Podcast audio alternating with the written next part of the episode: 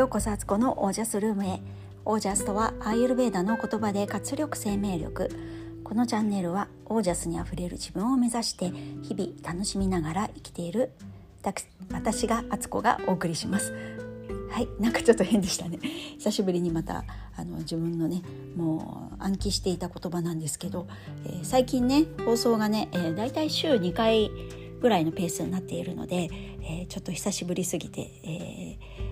噛んで噛んだというか違う言葉を言ったような気がします。失礼いたしました。皆さんお元気でしょうか、えー、今日は11月24日木曜日現在午前11時です、えー、皆さんあの祝日明けでね日本にお住まいの皆さんはねえー、昨日はねなんか関東はね冷たい雨でね一日暗くてね結局一歩も外に出なくてほとんどパジャマみたいな部屋着であの一日過ごしていた私です。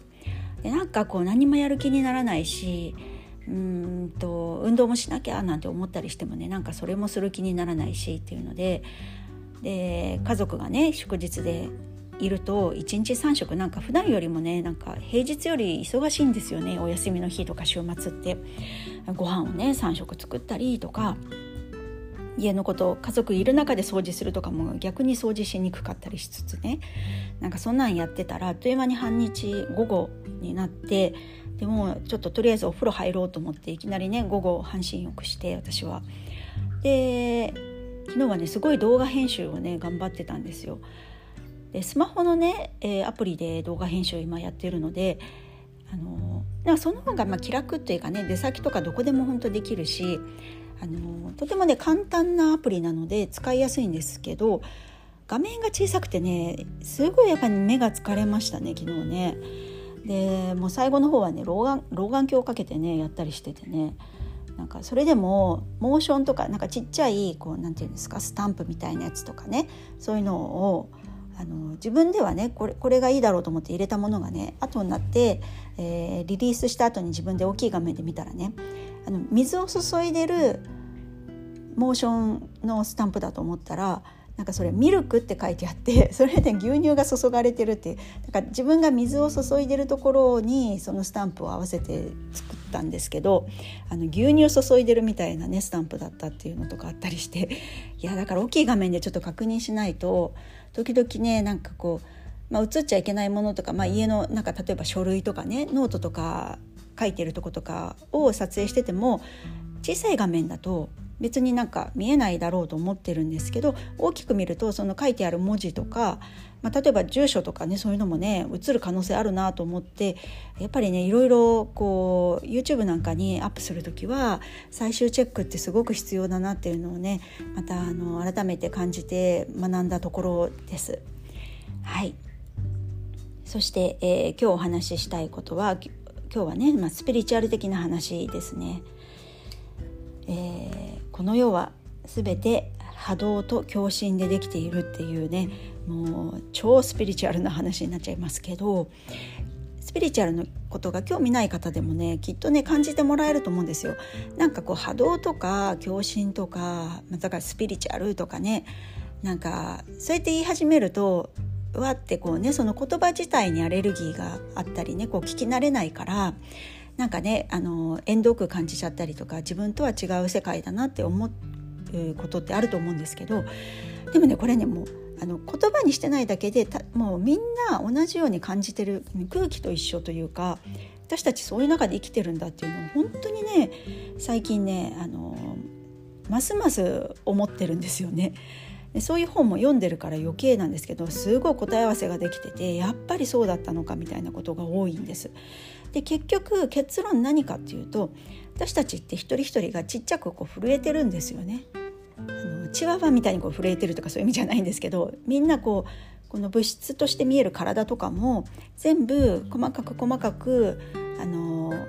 分けていくとなんだろう見ていくと顕微鏡とかも本当に見えない見えないものが見える顕微鏡みたいので見ていくとちっちゃい粒のただの粒の塊でそれがこうどう振動してるか振動数によって出来上がる物質としての体とか自分っていうものが一人一人個性があるものに変わっているだけそれがもう無数にあるから一人一人が違うっていう状態なんですけどみんな紐解いていくとただの粒なんですよね。でそれが揺れてるこう動いてるだけっていうことなんです。でだからその揺れも自分でこうある意味コントロールしてるというか自分で作り出しててそういうハッピーな揺れだったらハッピーなものが出来上がるしネガティブでこう悲しいとか苦しいとかなんか辛いっていういう波動でいればそういうはあのものそういう自分になるわけなんですよね。だったら自分が何をフォーカスしていくかっていうのをやっぱりね常に自分に解いて自分が行きたい方向とか、あのなりたい自分っていうのをやっぱりねこうイメージしつつそうなりたい自分を選択していくっていうねあの一瞬一瞬の選択がすごく大事なんだなって思いましたしさらにその波動数っていうのは似たものは似たものと引き合うので自分がハッピーなオーラをというかねそのあのハッピーな震えを出して震えっていうと変か やっぱりあの振動を出していればハッピーな物事が起きと出会ったりとかハッピーな人と出会っていったりとかハッピーな出来事が起きていくっていうのも当たり前なんですよね。でその逆もしっかりだからその逆ってもうすごい怖いですよねそんなん想像したらそんなのは望んでないし自分はいつもハッピーになりたいと思っているって思っていたとしても頭で考えてるそのハッピーなのか本当に心からそのハッピーだと思ってハッピーな自分とかねあのハッピーになりたいなりたいってまたねこれがまた難しいこう全問答のようなものでハッピーになりたいって思い続けるってことは今はハッピーじゃない自分っていうのがを表現していることででハッピーじゃない自分っていうのが欲しいっていうふうに振動しちゃってるからハッピーなことは起きないんですよね。っていうなんかもう本当にあのラビリンスに迷い込むみたいな感じですけどだから今この瞬間どんな状況どんな状態であろうとハッピーである自分っていう自分はこう生かされてて幸せだって思うことだって一つハッピーだしどんな状況でもやっぱり生きてるっていうだけですごい幸せなことだし自分の足で歩けてるとか水が飲めるとか綺麗な水をいつもね水道から出てるところに暮らせてるってだけでもハッピーになるしっていう今この瞬間のことを幸せと思えない人が幸せを探しても幸せじゃない今っていう風にフォーカスになっちゃうから幸せになれない未来が来てやっぱり願ったって叶わないじゃんってことになってそういうこと思うことすらやめてしまうみたいなことになって、えー、スピリチュアルなんてやっぱり嘘だとか怪しいとか信じられないってなっちゃうんですけどそうじゃないんですよねそのスタート地点がね違うんですよ。ハッピーになりたいとかハッピーであるってことの今がそうかどうかっていうのを自分で認識してるかで振動数が変わってくるからやっぱり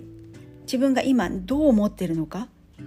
でどうなりたい自分で今どうなのかっていうことを自分に聞いていくって大事だし共振するから同じものが引き合うので自分がネガティブなものとかこう欠落感とか罪悪感を感じていると似たような人がのところの環境に集まるし逆に自分のそのネガティブさを感じより感じるための環境とか人が出てくるんですよね。自分の弱いところすごい責めてくるとか。でこれがなんかあの共振するってことなんですけどエネルギー場エネルギーのこうなんだろうフィールドなんですよねだからそう同じような人が集まっている世界というか何て言ったらいいのかな土俵があるとしたら幸せな人たちが集まる土俵があってこっちにはネガティブなことを感じたりとか病気とかをすごく怖がってるとか病気に対して、えーと、病気に対してすごいネガティブな気持ちでを持ってる人とかが集まるこの病気っていうことをテーマにした土俵があってそこに集まることになるんですよね。だからなんかねこれを理解するのって結構難しいし、ね、この人間社会からするとの人間社会のこう基準からするとえそんなこと言ったらひどくないっていうねことも実はもうこのエネルギー共振のことで考えると理解できるっていうかそういうことが原点にあったから今こうなってるんだっていうの分かるんですけどそこを理解しに行くまでで結構あの苦しいんですよね。そこを認めなきゃいけなかったり。例えばいじめ子がいていじめられっ子がいる。2人は同じ土俵にやっぱり立ってるんですよ。でいじめられる子っていうのはすごくいじめられたくないってもちろん思ってるんだけどいじめられるような自分を、えっと、自分の波動でいちゃうんですよね。だからそこがそこでいじめたいっていうことを思ってるいじめという同じテーマを持った人がまたそこの同じ土俵に上がってくるからそこで出会う出会っちゃうんですよね出会えちゃうというかねまた出会いたくないけど実は出会いたいっていう波動を出してるってことになるんですよ。でだからいじめてる方も実はいじめたくない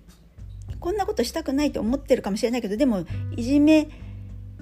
いじめに関する、えっと、振動がね自分も出しちゃってるんですよねだからいじめる立場になってしまうというかそれで2人がこうお互いこうゆるある意味それ認め合ってんですよそそれをね。そうすることを許してるというかお互いがいじめられることもいじめることも自分がそうされることをとかそうすることを認めてるんですってだからそこでエネルギー場で許容されちゃうんですよそういう出来事が起こるってことがね。これを知るとえー、って思いますし普通ではまあそんなことってねあの理論的にねあのとか倫理的にねダメでしょってなるんですけどそこがこの物質界の世界の基軸で考えるとそこまでしか考えられないけど大きいさらに上大きい目線で考えると上の視野からこう見るとそこは実はだからお互いが納得してその場で出会ってるってことになっちゃうんですよね。だったらどう生きたいかってことなんですよ。選べるからその土俵っていうのは選べるんですよ。そこがこここのような自由意志と言われるもので自分でそこを選びに行かなかったら選択しなかったらその土俵に上がらなかったらそこでそういう出来事は起こってこないしそういう人とも出会わないんですよ。同じ時代で例えば本当にすごく近所に住んでて出会ってもおかしくないのに出会わない人とかいるじゃないですか。もう一度も声もあの声を聞いたこともないし喋ったこともないしし挨拶もしたことないしっていう人っていうのは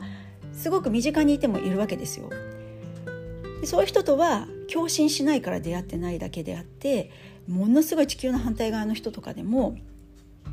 共振すると出会うんですよね。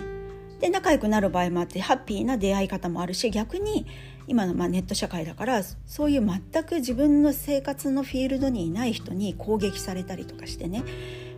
実際リアルに出会ってないのにすごい辛い思いをしてなんかこう気持ちがねもう本当にもうそれでやられちゃうとかっていうことだってあるしっていう共振なんですよ完全に。で自分が辛い目に遭っててひどいって被害者意識でいるとこういうふうにはなかなか考えられないんですけど実は自分からそういう波動を出したからその答えを受け取っただけそういう人と出会っただけそういう出来事が起きただけっていうことになってるっていうねこれをねこうもっと私は分かりやすくそしてあの初めて聞いた人にもあなるほどっていうふうにね理解してもらえるような、えー、話にしたいんですけどごめんなさい。まだちょっとね言葉足らずでもしかしてなんか気持ちを傷つけたりしてしまったらねこれ聞いてくださってる方が本当に申し訳ないと思うしそういうつもりじゃないんですけどでもベースでこうこういうことがあるっていうのをねなんか伝えるのってすごい大事だなと思ったんで今日話させてもらってるんですけど本当そうなんですよ。だから自分発信なんですよね全てはね。だから自己責任論って実は当たり前だったりするんですよ。その自己責任論ってひどいってそんななんかもっと国が助けてくれなきゃいけないし近所の人が助けてくれたりとかなんか学校がこうしてくれたらいいのに会社がこうなってくれないと困るとかいろいろあると思うんですけど結局その会社を選んだりしてるのも自分だったりするわけだし選べるんですよ。その自由があるってことを逆に気づいていかないといけないですよね。なんか状況がこうだったからこうなりましたって仕方ないんです。でこんな目に遭っててひどいんですよ。って。だから私は苦しんでるんです。助けてくださいって言ってもある意味この浸透数から言うとそれを選んだのが自分なんでしょっていうふうになっちゃうんですよ。でそうしたくなければ選び直せばいいじゃないっていうふうになるんですけどそこを選び直す時もやっぱり弱ってたりすると選べないもう選ぶ力さえない選ぶ選択肢を探しに行く元気もないとかなっちゃうからやっぱりオージャスみたいなもの自分の中にエネルギーを貯めるのすごく大事だし日々の生活でそういうのを取り戻していくっていうことが私はとっても大事だともうやっぱりねこうねぐるぐる回ってまた戻りましたっていうね一周回ってなんとやらの世界で本当につくづく最近そういうことを思います。これをねちょっともっともっと分かりやすく私も説明できるようになっていこうと思いますのでまたね、あのー、いい表現の仕方とかなんか伝え方が分かった時にはまたお伝えこのねポッドキャストでもねお伝えしていこうかなと思っているんですがはい皆さんどう感じていただけたでしょうか？なんかちょっと本当に言葉足らずだったらすいません。でもなんかねすごく大事なことで実は物事めっちゃシンプルなんだっていうところがねそこが伝わったら嬉しいなと思います。はいということで今日はこの辺で。えー、ポッドキャストもね本当撮りたいんですけど最近ねなんかこうっぱ毎日撮るぞっていう感じではなくなってきてて、えー、こう話すテーマがある時にお話ししようとこれもある意味自然の流れ自分に正直にこうなっていってる私の実践編を見てくださいという感じなんですけどあとねやっぱり家族がいるとこう声張った感じで喋れないんですよね。で最近まあねこうテレワークでね夫が在宅してたり今日は今日はいないんですけどね。とか子供がね結構変則的にあの、まあ、テスト期間とかでね家にいるとか早く帰ってくるとかっていうのもあったりしてねちょっとなかなか取れないんですけどでもねこれもまあ私のただの言い訳だなとも思ったりするのであの取ろうと思ったらどこでも取れるわけだしね。前はねお風呂で撮ってたりもしたわけだしね。あのなんかでもねお風呂で撮ってたのをねちょっとね声がハウリングしてて聞きにくいっていうお声もあったのでちょっとねそれをやめるようにしたら本当撮る場所が実はなくなってしまっているという状態ででもねあの必要なことはね、えー、私がこうね知ってねあよかったとかこれはねみんな知っとくとまたあのこれめっちゃいいよっていうことを拡声器のようにお話ししたいっていうのはね私の一つのこの生きる使命でもあったりするところなのでそこにすごくね喜びを感じるんですよ。なんか自分だけじゃなくってみんなでこういういい知恵とかあのそういうことってねこうシェアしてねみんなでこう良くなっていきたいなっていうふうに思っているのでそういうことがあったらまたねお伝えしますので。ぜひぜひお聞きください。でさらにねあのポッドキャスト以外にもあのスタンド FM の方でもね、えー、配信していてそちらも同じぐらいの頻度で配信してるのでだからそっちも聞けば倍の量聞ける感じで一応話すことを分けているので同じ、まあ、似たようなことも話してる可能性ありますけどでもこうまたちょっとね違う形での角度での話になってたりとか話すタイミングでやっぱりねこうあのー同じこと話しても違う角度で話せてたりするとまた同じこと言ってる。なんか自分で もう喋っててねなんか何を喋っているんでしょうか私はという状態ですけど。はいそういうふうになってますのでよかったら聞いてください。でそして YouTube もねちょっと頑張ってこう年内ねもうちょっと本数上げていって1月年明けね12ヶ月した頃には100本ね動画が出せたらいいななんて思ったりしてるのでね。そちらでもあのーそちらをねまた見ていただけたらとっても嬉しいです。はいということで今日はこの辺で皆さんの暮らしは自ら光り輝いてオージャスにあふれたものです。オージャス私たちは粒でした。